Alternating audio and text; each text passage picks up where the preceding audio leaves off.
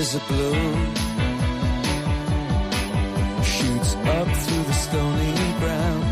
There's no room. No space to rent in this town.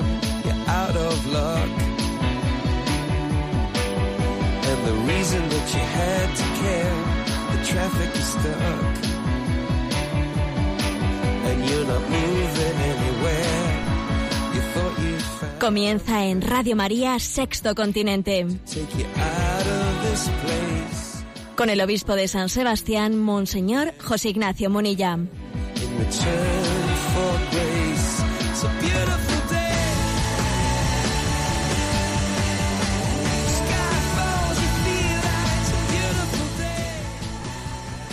Un cordial saludo a todos los oyentes de Radio María. Un día más, con la gracia del Señor, proseguimos este programa llamado Sexto Continente, que lunes y viernes hacemos en directo aquí en Radio María España de 8 a 9 de la mañana, una hora antes en horario canario. Eh, hoy es 15 de mayo.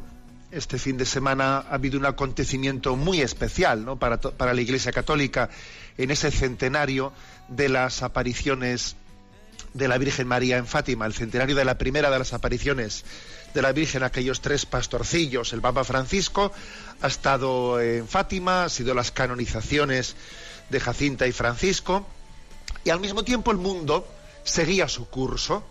La Iglesia celebraba eso, pero obviamente, pues, en el mundo, en su vida, su vida diaria, en su vida de negocios, pues eh, los- las noticias eran otras, que si un ciberataque, que si pues el nuevo presidente de, de Francia toma posesión.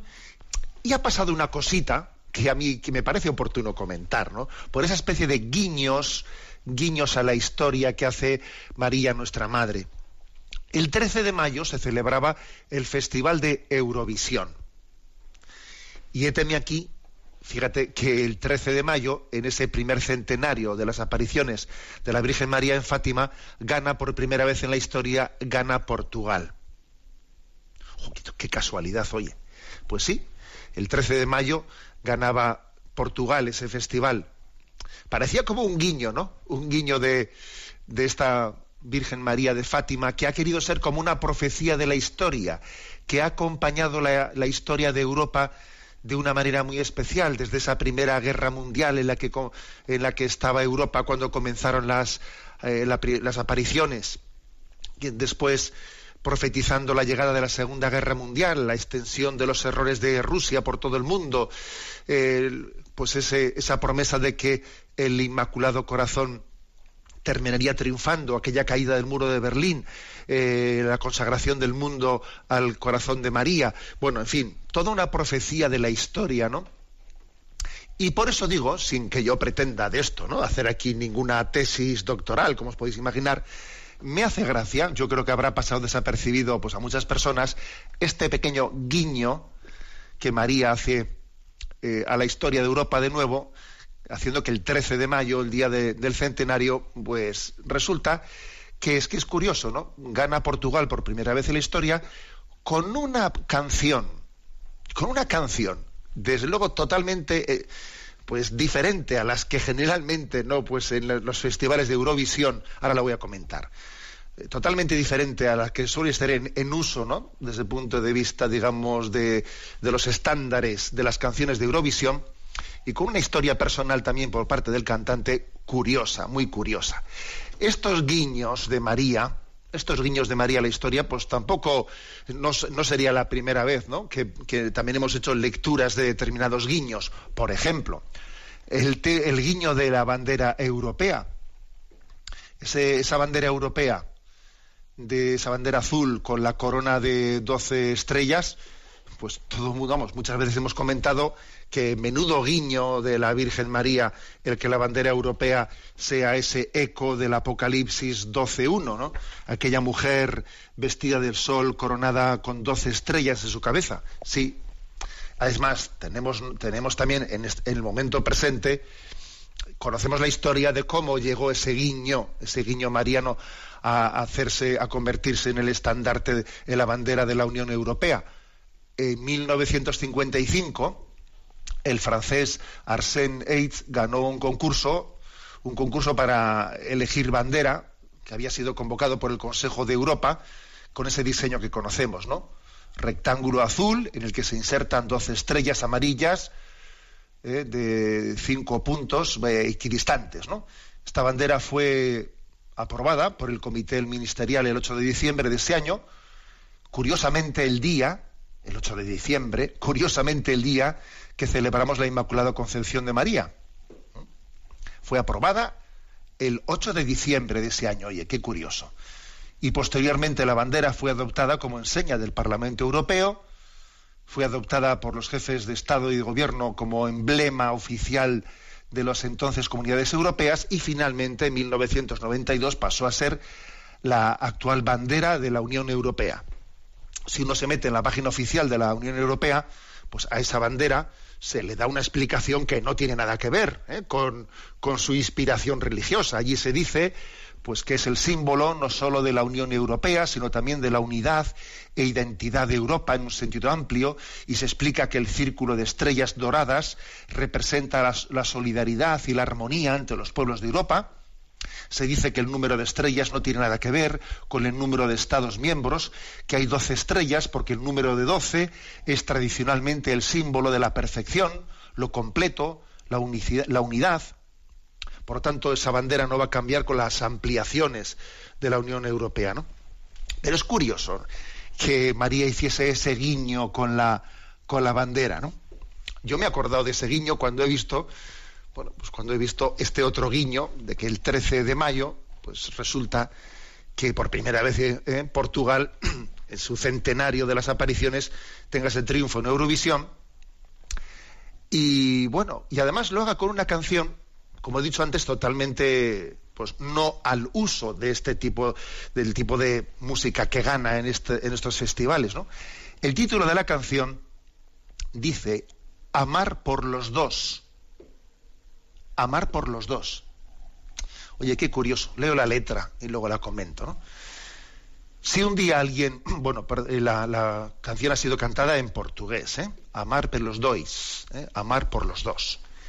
Si un día alguien pregunta por mí, di que viví para amarte. Antes de ti solo existí cansado y sin nada para dar. Cariño, escucha mis plegarias, pido que regreses, que me vuelvas a querer. Sé que no se ama solo, tal vez poco a poco vuelvas a aprender. Cariño, escucha mis plegarias, pido que regreses, que vuelvas a querer. Sé que no se ama solo. Tal vez poco a poco vuelvas a aprender. Si tu corazón no quiere ceder, no sentir la pasión, si no quiere sufrir, sin planear lo que vendrá después, mi corazón puede amar por los dos impresionante la letra, porque obviamente ¿no? pues, eh, está escrita desde esa perspectiva del amor no correspondido, del amor no correspondido, que se atreve a decir, mira, sé que, esto, sé que amar es cosa de dos, pero me atrevo a decirte, me atrevo a decirte si te resistes a amar, ven, iremos poco a poco, mi corazón puede amar por los dos. Es impresionante la letra, ¿eh? Está escrita, obviamente, supongo que el que la escribió, no digo yo, que no tendría una pretensión teológica, sino que hablaría únicamente de esa experiencia del amor no correspondido y dice, mira, vayamos poco a poco, yo sé que amar es cosa de dos, pero permíteme, permíteme que comencemos a hacer, a, caminar, porque mi corazón puede amar por los dos. Esa es la, la, frase final de la canción, mi corazón puede amar por los dos. Y digo yo, y digo yo, y no hay también un guiño, ¿no? Por parte de María en esta expresión, mi corazón puede amar por los dos. ¿Acaso no es esto lo que nos revela el Evangelio en ese en esa parábola del hijo pródigo en la cual cuando ese hijo que ha marchado de casa no ama, el padre está amando por los dos? ¿Acaso no hace eso la Madre, María, nuestra Madre, cuando viene a nuestro rescate y ve que nosotros no le, no le correspondemos y tiene esa paciencia materna de, de, ver que, que, el hijo está como colapsado, ¿no? Está como abducido por el mundo y la madre no por eso pierde la esperanza y mientras que el hijo reacciona, la madre ama por los dos. ¿Acaso Dios no ama por los dos?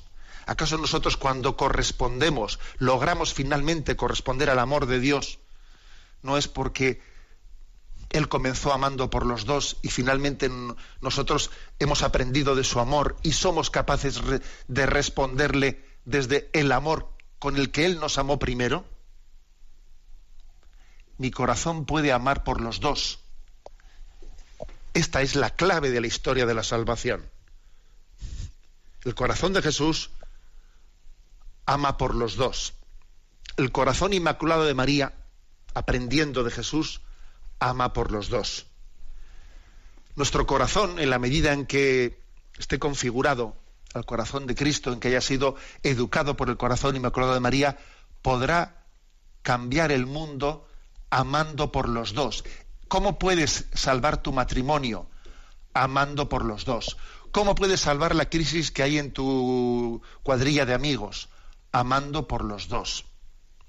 ¿Cómo puedes salvar el problema que tenéis en la oficina, que tenéis un ambiente horroroso? Amando por los dos. ¿Cómo puedes salvar esa reunión que tienes pendiente pues de vecinos, de, del portal de vecinos, que le tienes miedo a la reunión ya? Amando por los dos. Mi corazón puede amar por los dos. Dice esta canción, ¿no? Ganadora de, del Festival de Eurovisión del 13 de mayo del 2017, cantada representando a Portugal el día del centenario de las apariciones de la Virgen de Fátima. Quien la ha cantado es también un personaje curioso, cuando menos curioso, ¿no? Se llama Salvador Sobral. La canción la ha compuesto su hermana y es un chico joven portugués que era totalmente desconocido hasta hace poco que, que tiene pues una historia curiosa, ¿no? Porque es un chico con, pues, con un pasado en el que ha sufrido mucho, con problemas de drogas, con problemas de, bueno, pues de, un corazón herido en esta vida, que está esperando un trasplante de corazón. O sea que digamos, desde el punto de vista de consejo médico, pues no, parece que no estaría como para estar ahí cantando en Eurovisión con toda la tensión que eso tiene que generar, ¿no? Está esperando un trasplante de corazón, tú. Fíjate, y ha cantado una canción de amar por los dos. Amar por los dos y está esperando un trasplante de corazón. En fin, que es que María hace unos guiños a la historia que son curiosos. Cada uno, yo creo que también pues bueno, harán la interpretación. Pero ¿acaso María, acaso la Virgen de Fátima no es una profecía, una profecía de la historia de cómo mientras que el mundo sigue, el mundo continúa, ella acompaña la existencia y sin, y sin cambiar las leyes de la historia, que tiene su propia autonomía, sin embargo, están desde otro ángulo sobrenatural, lo que acontece en la historia tiene también una, una interpretación, un hilo divino que dirige el hilo de la historia humana. Vamos a escuchar esta canción, Amar por los dos, en la interpretación del Festival de Eurovisión de este 13 de mayo de 2017, en canción ganadora del Festival de Eurovisión. Lo escuchamos.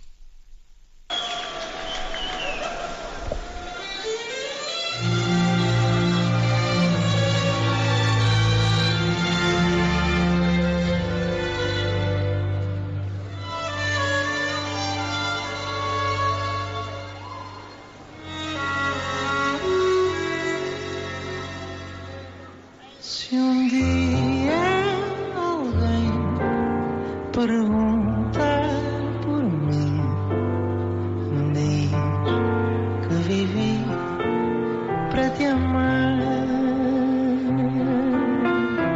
Antes de ti só existir. Cansado e sem nada.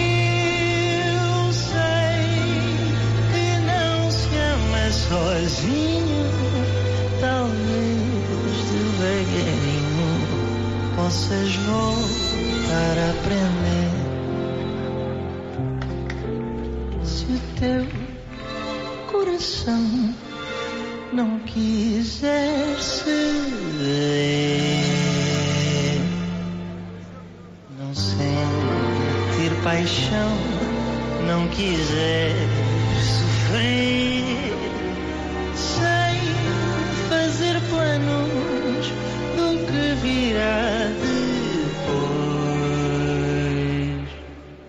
O meu coração pode amar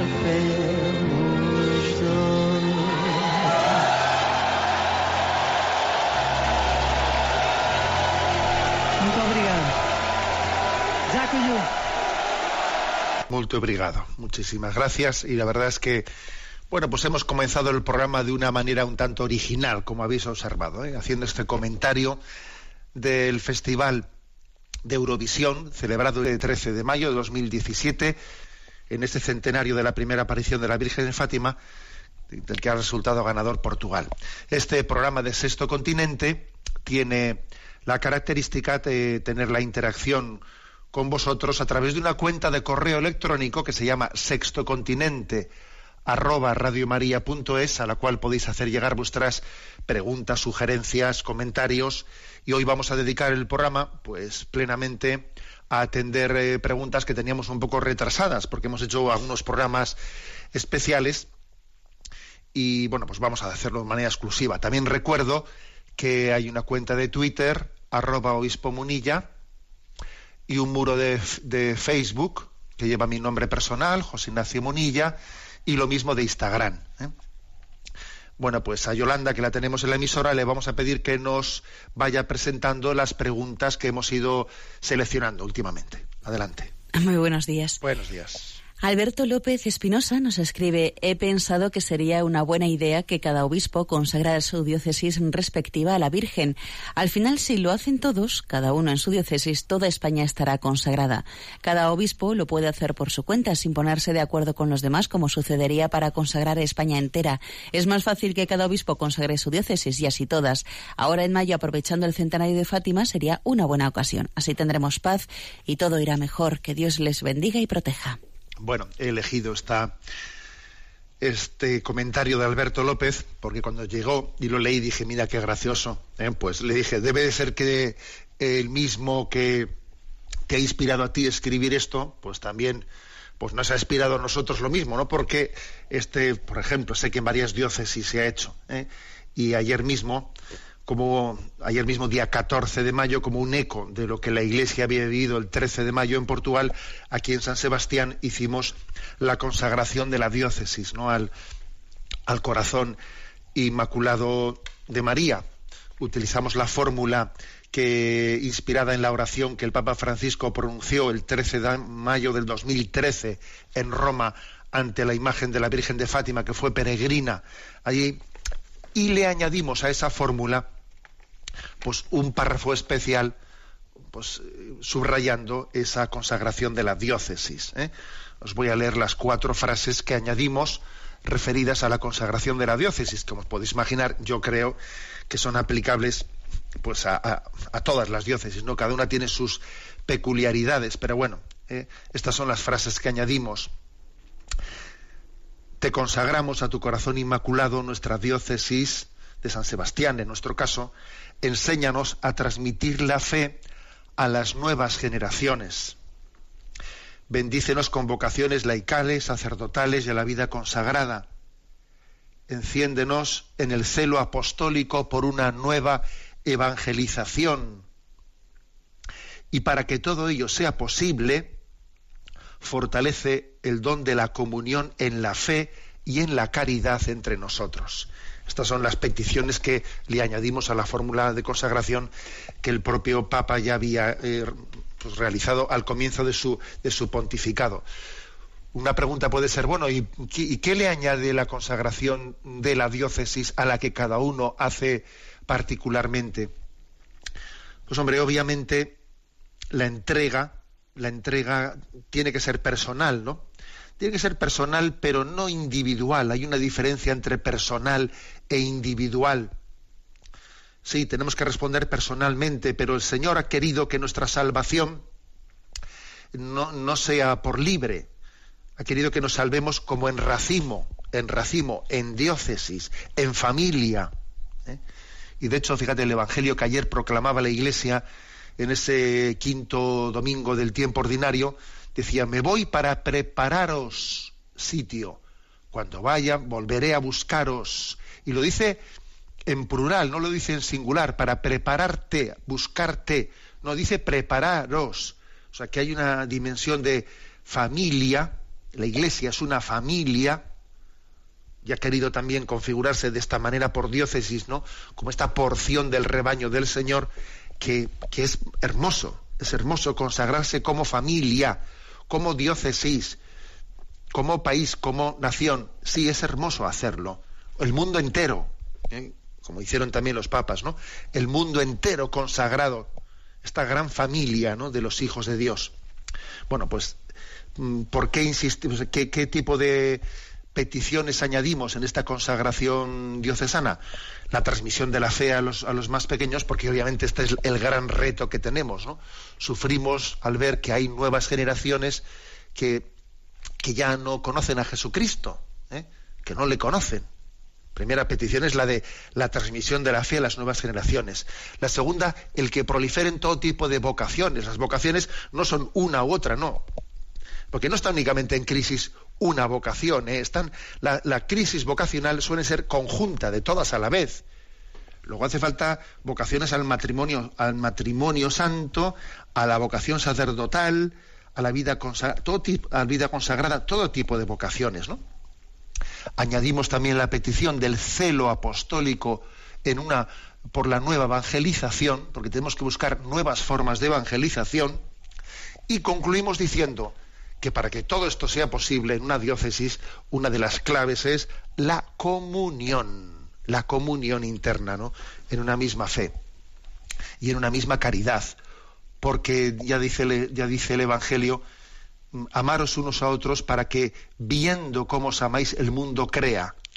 Si no existe el amor, si no existe esa comunión, no podemos dar el testimonio necesario para que nuestra evangelización sea eficaz. O sea que, Alberto, como ves esa, esa invitación que has hecho, pues es que el mismo que te habrá inspirado a ti el sugerirla, también nos ha inspirado a otros pues el, el acogerla. ¿eh? Y, pienso que es hermoso, ¿eh? que, que esta, estamos en el mes de mayo, os sugiero que también podáis, eh, como familia, las familias que estáis escuchando este programa, porque no buscáis un día, quizás el día último del mes de mayo, buscad un día para hacer la consagración de la familia al corazón inmaculado de María. ¿eh? Adelante, Yolando, con la siguiente pregunta. Rubén Álvarez eh, nos plantea, mm, buenos días, ¿el parto de la Virgen María fue con dolor del mismo modo que nuestras madres? ¿Qué significa que María tuvo un parto virginal? Y otra pregunta, ayer en una facultad de teología el profesor dijo que Jesús no sabía que iba a resucitar. Yo creo que no es cierto, pero me gustaría escuchar su explicación. Muchas gracias. Bueno, vamos a ver. Eh, comenzando por lo último, que lo despejamos rápidamente, ¿no? Pues obviamente no sé si, él entendería bien al profesor de la Facultad de Teología, pero obviamente decir que Jesús no sabía que iba a resucitar, a ver, pues es no, no acoger lo que Jesús mismo nos expresa en, en los Evangelios. Jesús no profetiza su, su, pasión y su muerte solamente, sino que la, profe, la profecía de su pasión y de su muerte está ligada a la resurrección. El Hijo del Hombre tiene que ser entregado, padecerá, será, será muerto y al tercer día resucitará. Es decir, en, los distintos pasajes evangélicos en los que Jesús profetiza su pasión y muerte, también profetiza su resurrección. ¿eh? Por lo tanto, solamente desde prejuicios racionalistas creo que se puede negar tal cosa. Vamos a ver, con respecto a, a la pregunta por el parto de María, pues sí, eh, la fe católica dice que María es virgen eh, antes del parto, en el parto y después del parto. ¿Mm? Obviamente, en el eh, a qué se refiere, a qué se refiere en el antes y en el después, es más fácil entenderlo. En el antes del parto, obviamente, se refiere a que María pues fue, o sea, que, la concepción de María fue por obra del Espíritu Santo y sin concurso de varón, ¿no? En el después de también es más fácil entenderlo en el sentido de que María vivía eh, con José, pero en una consagración, ¿eh? en una eh, pues en un voto de consagración sin tener relaciones con él y por lo tanto tampoco tuvieron más hijos, o sea, no tuvo más hijos María, ¿no? Sino únicamente el que había sido concebido por obra del Espíritu Santo. Es más fácil entender, eh, pues en ese dogma, dogma, de la virginidad de María, eh, antes del parto y después del parto. Bien, ¿y qué significa fue virgen en el parto? Bueno, pues eh, la tradición, la tradición de la Iglesia, bueno, lo primero lo que sí que se hace es afirmar, ¿no? El dogma de la Iglesia afirma, afirma ese, ese, ese parto y la manera en la que en la que ha sido entendido bueno, pues la Iglesia afirma que ese parto fue un parto milagroso. Fue un parto milagroso en el que, igual que mm, dice el, el, el Génesis, parirás con dolor, María es preservada de, esa, de ese parto doloroso que en el Génesis se expresa como una consecuencia del pecado original. En el Génesis está expresado el parirás con dolor como una consecuencia derivada del pecado original. Y dado que María, dado que María ha sido concebida sin pecado original, se, realiza en ella el, el parto, eh, ese parto no doloroso, ese parto virginal, ese parto milagroso pues eh, esa es la afirmación que hacemos. Hay algunos textos pues muy, muy interesantes, muy interesantes como por ejemplo en el Evangelio de San Juan hay algunos, eh, algunas traducciones que en concreto la de la Biblia de Jerusalén, eh, cual habla, la cual, la cual palabra, la cual palabra no nació de la carne. Os voy a leer el texto porque es curioso. algunos dicen que en este texto del prólogo de San Juan puede haber una referencia a este parto, a este parto virginal. Mm, la traducción de la Biblia de Jerusalén, en concreto, hace una traducción que eh, se que se adecúa ¿no? a esta interpretación de que en el prólogo del Evangelio de San Juan hay una referencia una referencia al parto virginal. ¿eh? Os recuerdo el texto. En el principio existía la palabra y la palabra estaba con Dios y la palabra era Dios. Ella estaba en el principio con Dios, todo se hizo por medio de ella y sin ella no se hizo nada de cuanto existe. En ella estaba la vida y la vida era la luz de los hombres y la luz brilla en las tinieblas y las tinieblas no, la vencieron. Hubo un hombre enviado por Dios, se llamaba Juan. Este vino por el, por, para un testimonio, para un testimonio de la luz, para que todos creyesen por él. En él no era él la luz, sino quien debía dar testimonio de la luz. La palabra era la luz verdadera que ilumina a todo hombre que viene a este mundo. En el mundo estaba y el mundo fue hecho por ella y el mundo no la conoció. Vino a su casa y los suyos no la recibieron. Pero a cuantos la recibieron, les dio poder para hacerse hijos de Dios, a los que creen en su nombre. Escuchad esto, ¿eh? La cual no nació de sangre ni de deseo de hombre, sino que nació de Dios.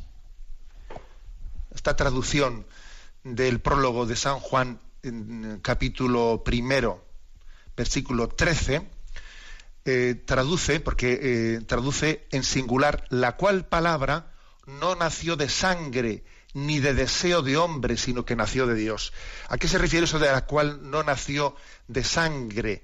No nació de sangres. Se refiere de que en el parto de la, de la mujer eh, también nacía, dice, nacía manchado en sangre, ¿no?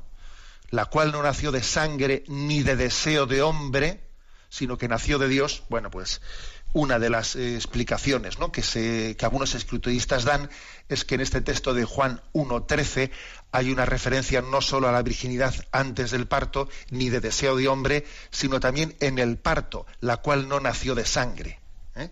Es verdad que este, es un tema eh, que los escrituristas Mm, digamos, discuten sobre si en este Juan 1.13 hay una referencia o no al parto virginal, pero lo que no está, lo que está fuera de discusión es que la, independientemente de que este versículo sea o no una apoyatura, que la fe católica afirma la virginidad de María también en el parto, ese parto virginal, ese parto milagroso, sin que pretendamos concretar al milímetro, milímetro eh, físicamente, fisiológicamente, en qué consistió eh, ese milagro del parto virginal. ¿De acuerdo? Que tampoco la Iglesia se ha puesto a, explicar fisiológicamente en qué consistió, sino sencillamente que fue pues una intervención milagrosa de Dios de un parto, de un parto especial, ¿eh? y, y sin más.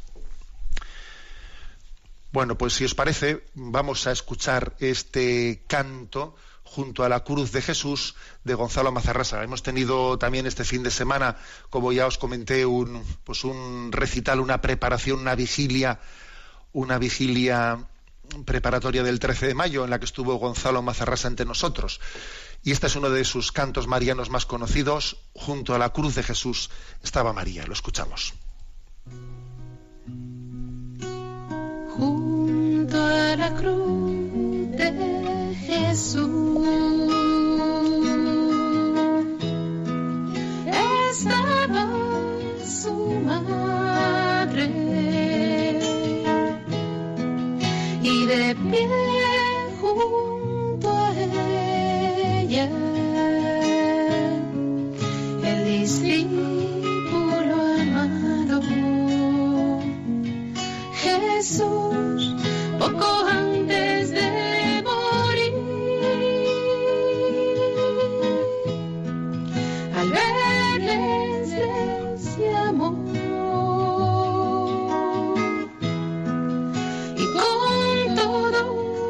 su amor.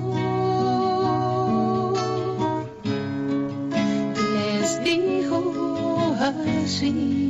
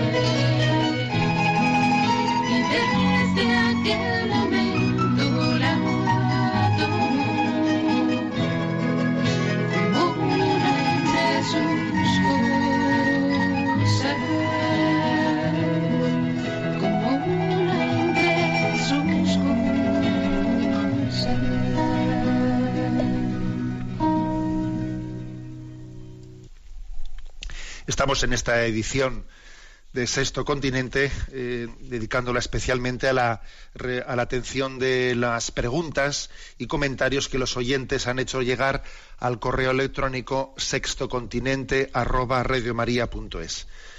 Yolanda, que estás en la emisora, si nos sigues presentando las preguntas seleccionadas, te lo agradecemos. Adelante. Una oyente anónima nos envía este mensaje angustioso. Buenos días, monseñor. Necesito un consejo urgente. Mi marido no ha sabido ser ni esposo ni un padre para sus hijos, motivo por el cual mis hijos tienen problemas graves. Uno está metido en la droga, pero no reconoce que tiene un problema. Hemos hecho terapia, pero mi marido no cambia. No es mala persona, pero no sabe dar amor ni a mí ni a nuestros hijos. Si él cambiara, posiblemente mis hijos cambiarían de vida. Yo ya no sé qué más hacer. Estoy rota. Somos creyentes y llevo muchos años orando por mi marido y por mis hijos, pero no veo la salida. También le digo que estoy en tratamiento contra la depresión. ¿Qué más puedo hacer? Bueno, pues agradeces que este tipo de llamadas y consultas, ¿no? Cuando nos llegan, pues la verdad es que nos ponen en conciencia de que tenemos que rezar mucho unos por otros y que si, por ejemplo, pues esta posiblemente sea más el haber compartido esta esta consulta que llega a nuestro correo electrónico podrá ayudar más en la oración de todos los que estáis escuchando, que todos recemos por esta familia, que en la palabra que yo pueda decirle. Vamos a ser claros. ¿eh? Dos cosas breves se me ocurren decir, ¿no? Bueno, como siempre, pues que me parece que, que alguien que está en una situación así, necesita acompañamiento espiritual. Bueno, necesitamos acompañamiento espiritual todos, todos, en toda circunstancia, ¿no? Somos acompañantes y tenemos que ser acompañados. Para poder acompañar a los, a los que Dios ha puesto en el camino de tu vida, necesitas ser acompañado. Y cuando estás en una situación un poco dura y trágica, más todavía, ¿no? Más. La, la dirección espiritual y el acompañamiento espiritual es uno de, los dones más importantes que debemos de cultivar en el seno de la Iglesia Católica. ¿Mm? Y es una, yo diría, de las intuiciones principales del Papa Francisco, ¿eh? en Amoris Leticia, etcétera, el acompañamiento personal a la gente que sufre. Bueno, por lo tanto, ese es mi primer consejo, ¿no? Segundo, eh, segundo, hay que tener mucho cuidado. Yo le aconsejaría al oyente que tenga mucho cuidado de no hacer una lectura de la historia de la familia en la que se diga mis hijos se han metido en los problemas de drogas por culpa de mi marido porque mi marido tuvo ha tenido pues la culpa en no saber educarles y mis, hijos han entrado en la droga pues por influjo por el mal ejemplo de mi marido. A ver eso habrá podido ser así eh, o tendrá sus matices pero eso no no es prudente que que lo digamos, y menos delante del marido, y menos delante de los hijos o delante de la familia, ¿no? Otra cosa es que igual en, el, en la intimidad del acompañamiento espiritual se pueda manifestar eh, pues las, eh, la, visión que uno tenga, pero hay que tener mucho cuidado con hacer ese tipo de lecturas, porque no ayudan nada a, más bien dificultan el cambio de las personas. ¿eh? Para que para que alguien cambie no, no, no es prudente hacerle eh, esta, esa lectura inculpatoria, porque eso más bien eh, le, va, a llevar a ponerse a la defensiva. ¿eh? Y luego, por último, pues otro consejo que se me ocurre, que se me ocurre decirle, es que es muy importante que además de su tratamiento contra la depresión, etcétera, sepa, sepa buscar también su, el lugar, el ambiente, en los recursos en los que le carguen las pilas, se le carguen las pilas, porque cuando alguien tiene un problema así de familia, está continuamente metido en él, pues puede llegar a tener también un ambiente tóxico. Y creo que es importante que uno sepa dónde busque, dónde puede respirar, especialmente la oración, especialmente en, un tipo de lectura espiritual que le oxigene.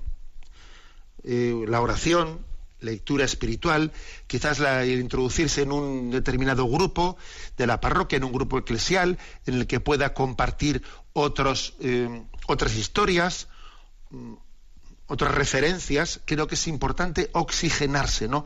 Y salir de, una, de un círculo que, es siempre lo mismo, siempre lo mismo, y que no por darle muchas, muchas, muchas vueltas a lo mismo se puede sacar, eh, se, va a sacar sin, por mucho dar, dar vueltas la solución del problema. ¿eh? También creo que hace falta oxigenarse y buscar también un ambiente en el que poder, poder respirar coger fuerzas, ¿eh? coger fuerzas para luego tener la gracia de acertar más, ¿no? Bueno, yo creo que son los consejos que se me ocurre y como digo, lo principal de esta consulta, que todos encomendemos a esta familia y a este matrimonio. Adelante con otra pregunta.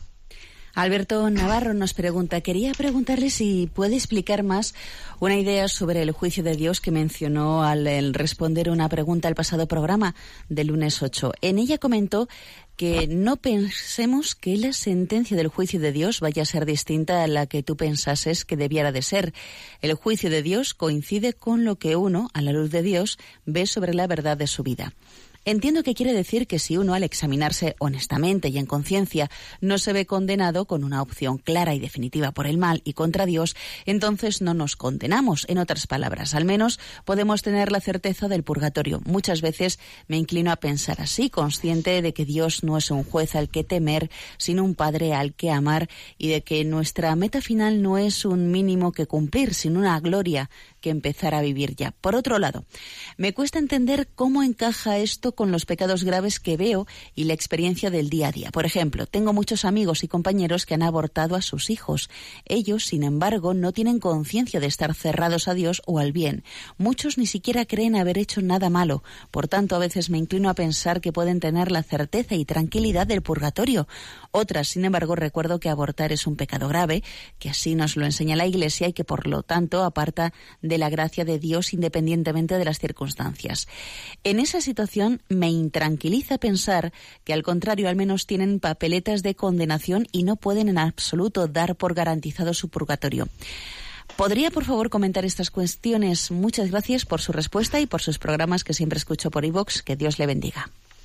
Vamos a ver. Eh, el comentario que hice yo en el programa del día 8 eh, se refería a que cuando uno a que cuando alguien ha muerto y se pone en presencia de Dios y entonces es juzgado por Dios, o sea, no estamos ya, no estamos en, esta vida, sino que estamos en la siguiente vida, ¿no? A la luz de, a la luz de Dios, en, esa, en ese ponerse ante Dios, uno ve claramente la verdad de su vida. Con un grado de claridad absoluta que aquí obviamente no tenemos. Y entonces allí es imposible engañarse uno a sí mismo. Con lo cual, lo que yo dije es que, puestos en presencia de Dios, la sentencia del juicio de Dios, en el fondo tú la ves clarísimamente. No es que Dios te... Eh, no es como cuando estamos aquí, que vamos a un juicio y el, y el juez te, te declara culpable y tú te rebotas porque dices, no, porque, porque yo tenía que haber sido inocente. A ver, ante Dios eso no ocurre. Ante Dios allí uno ve con la claridad absoluta la verdad de su vida, de manera que el juicio de Dios coincide a la perfección con, con lo que yo veo de mí mismo. Porque la luz de Dios es, eh, vamos, es, eh, no, no, no, cabe, ¿eh? no cabe ningún tipo de interpretación alternativa ante la, ante la luz de Dios. Incluso, fijaros, existe una mística del siglo XII y XIII, ¿no? a una mística europea, de Suecia, que ahora mismo no recuerdo su nombre, en la que en sus escritos, cuando narra de cómo tiene lugar este juicio delante de Dios, dice algo muy interesante, ¿no? Dice que, que el alma, el alma que, que está necesitada de una purificación en el purgatorio, ella misma desea ir al purgatorio, porque es que si fuese al cielo, eh, sabe que no tendría, o sea, sufriría, porque no tendría la capacidad de gozar, necesita purificarse para poder gozar. Incluso el alma que está condenada no tiene otra, o sea, ella misma es la que va al camino de la condenación. No es que Dios le lleve contra su voluntad, ¿eh? porque es eh, el, juicio de Dios, cuando estamos ante su presencia, coincide al 100% con la percepción que uno tiene de sí mismo. Bueno, distinto es lo que introduce Alberto en la pregunta, porque yo creo que él ha confundido eso con que en esta vida, en esta vida, por lo tanto, antes de la muerte, cuando alguien en su conciencia hace la lectura de conciencia de su propia vida, ojo, aquí la conciencia no tiene ese grado de clarividencia ¿eh? que tiene después de, la muerte. Entonces puede ocurrir que alguien eh, cuando uno se cree, hace un juicio de conciencia y se cree inocente, se esté engañando a sí mismo y en realidad no sea inocente y sea culpable. Sí, eso puede ocurrir. ¿eh? O sea que el juicio de conciencia que uno hace sobre sí mismo puede ser erróneo. Puede ser erróneo. De ahí con que no vale con, eh, bueno, a mí, a mí no me remuerde mi conciencia. No vale con eso. ¿Por qué? Porque es posible que tu conciencia la tengas mal educada. Y ese no me remuerde mi conciencia, eh, igual a ver si tienes culpa de por qué no te remuerde la conciencia. Puedes tener culpa porque la tienes mal educada o anestesiada. ¿Eh? O sea, que ojo por lo tanto con invocar la conciencia en un, en un plan autoesculpatorio como si ya con eso no. La conciencia la conciencia tiene que ser educada y tiene que ser humilde delante de Dios, porque uno dice, Señor, yo veo esto, pero no estoy seguro de mí mismo y siempre la última palabra la tienes tú.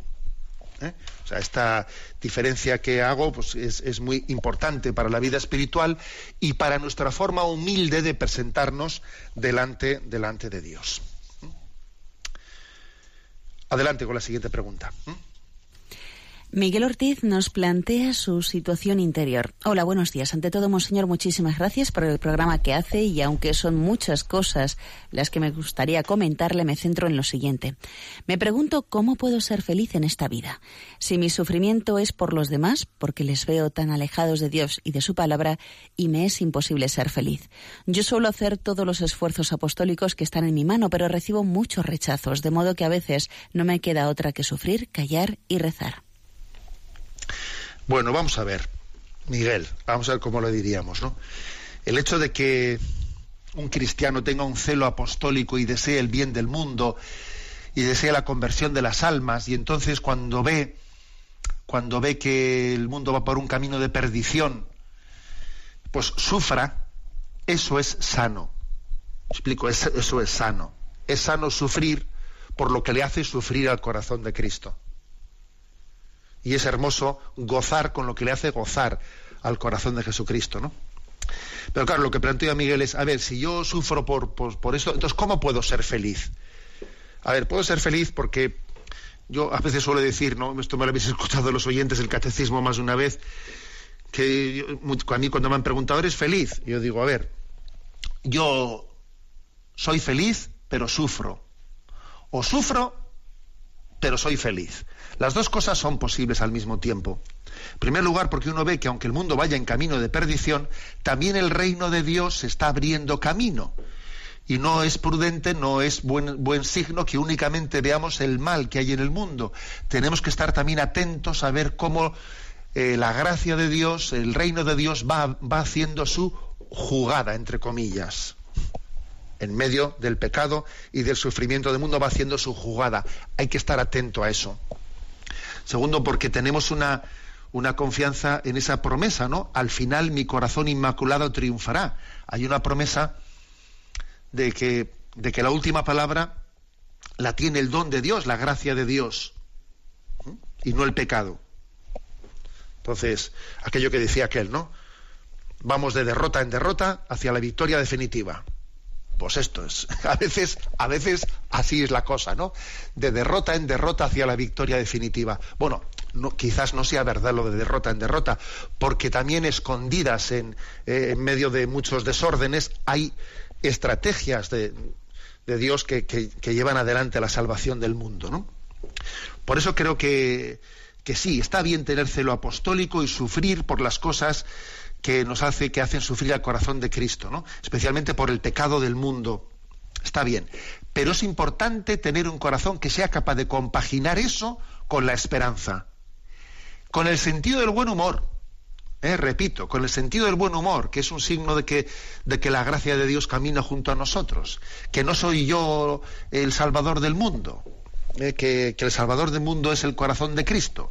Que vamos a, ¿eh? a relativizar, que incluso, fíjate, si el Señor tendrá sentido del humor, que ha sido capaz de elegirme a mí, un pecador, para, para, para predicar. Pero Señor, ¿pero qué sentido del humor tienes? Es que es increíble, vamos. ¿Cómo has podido hacer eso?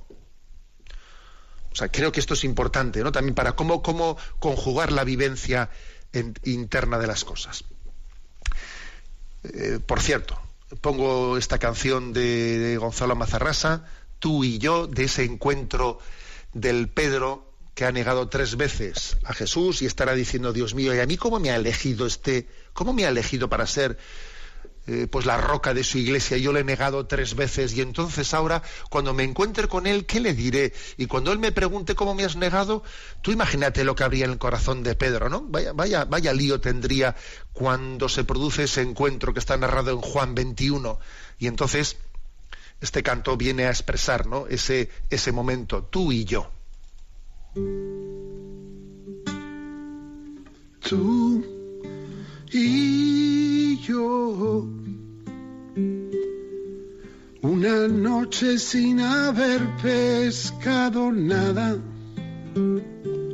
Me esperabas en la orilla, un pan, un pez y unas brasas.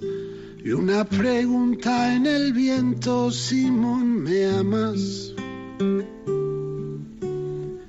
Tú y yo,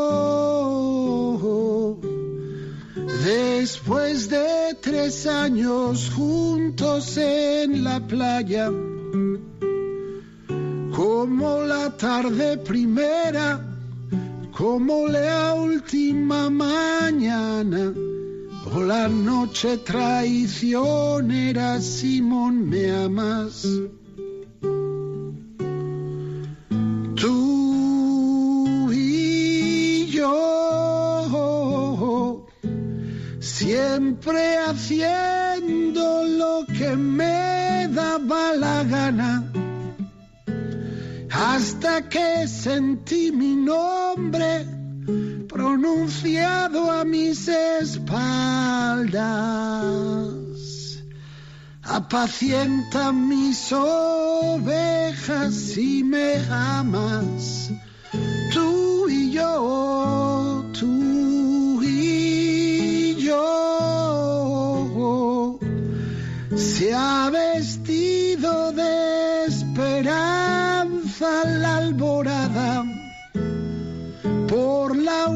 y en silencio unos hombres caminaban. Señor, tú lo sabes todo y las redes reventaban. Lo sabes todo y las redes reventaban tú y yo.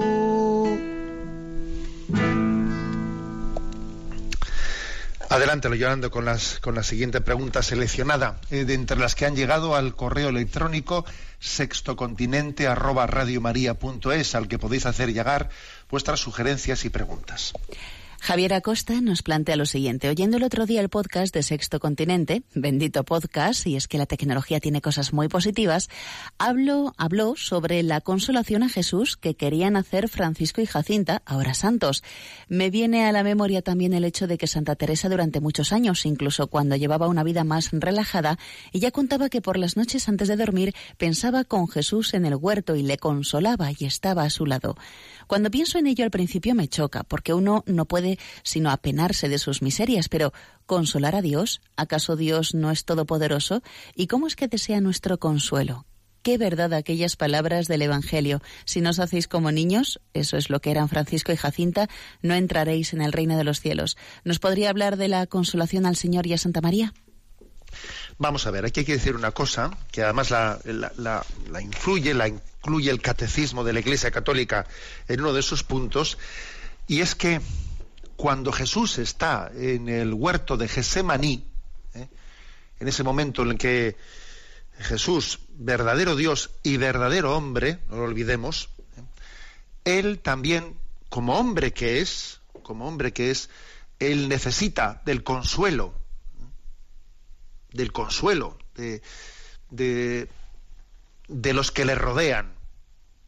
Igual que necesitó el consuelo y la ayuda y la amistad de la familia de Betania. Sí, Jesús tuvo amistad con la familia de Betania. ¿eh? Entonces Jesús recibe el consuelo no únicamente de esos, ese Pedro, Santiago y Juan que estaban ahí, que se duermen, no habéis podido velar conmigo ni una hora, sino que también de una manera mística Jesús verdadero Dios, pero verdadero hombre, está recibiendo la consolación de todas las almas que en toda la historia van a unirse a Jesús sufriente. O sea, hay, por lo tanto, una unión mística con Jesús de todas las almas que antes y después de que aquello aconteciese se unen a ese misterio de sufrimiento de Jesucristo. Lo cual quiere decir que nosotros ahora, en un rato de consolación, de reparación, podemos ahora unir nuestro sufrimiento, nuestra consolación, a ese Jesús que sufrió en aquel momento. ¿Mm? Es una unión mística que mm, va más allá de los tiempos y de los, y de los lugares, que traspasa el tiempo y el espacio. ¿eh? Traspasa el tiempo y el espacio y de una manera semejante, similar o analógica a como cuando se celebra el sacramento de la Eucaristía, se hace presente eh, la pasión y la redención de Jesucristo fuera del tiempo, ¿no? Se sale fuera del tiempo y se actualiza en el momento presente. Pues así, de una manera semejante, analógica, cuando nosotros hacemos una, una oración en el momento presente, entramos en el corazón de Jesús en aquel momento, cuando Él nos pidió orad y velad por mí. Bueno, es la fe de la Iglesia. ¿eh? Así lo han entendido los santos. Existe esa unión de corazones entre nosotros y el corazón y el corazón de Jesucristo y el corazón inmaculado de María. No olvidemos que en el momento presente y no solamente entonces Jesús nos ama también con un corazón humano, divino humano. Y el corazón inmaculado de María ni que decir tiene nos ama también con un corazón humano. ¿eh? Y ese corazón humano, pues también recibe consolación de los hombres, no solo de, Dios. El corazón humano de Jesucristo es, plenamente consolado, obviamente, por la unión hipostática, ¿no? Con la unión con Dios, pero también recibe consolación ¿eh? de esa sintonía que tenemos con Él. Tenemos el tiempo cumplido. La bendición de Dios Todopoderoso, Padre, Hijo y Espíritu Santo descienda sobre vosotros. Alabado sea Jesucristo.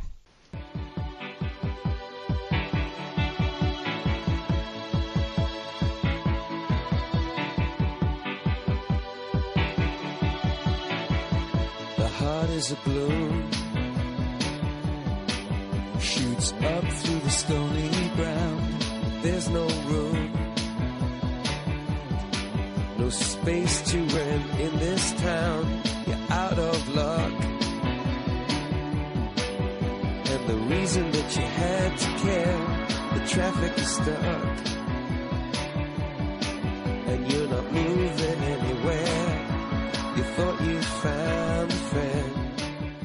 Han escuchado en Radio María Sexto Continente, un programa dirigido por el obispo de San Sebastián, Monseñor José Ignacio Monilla.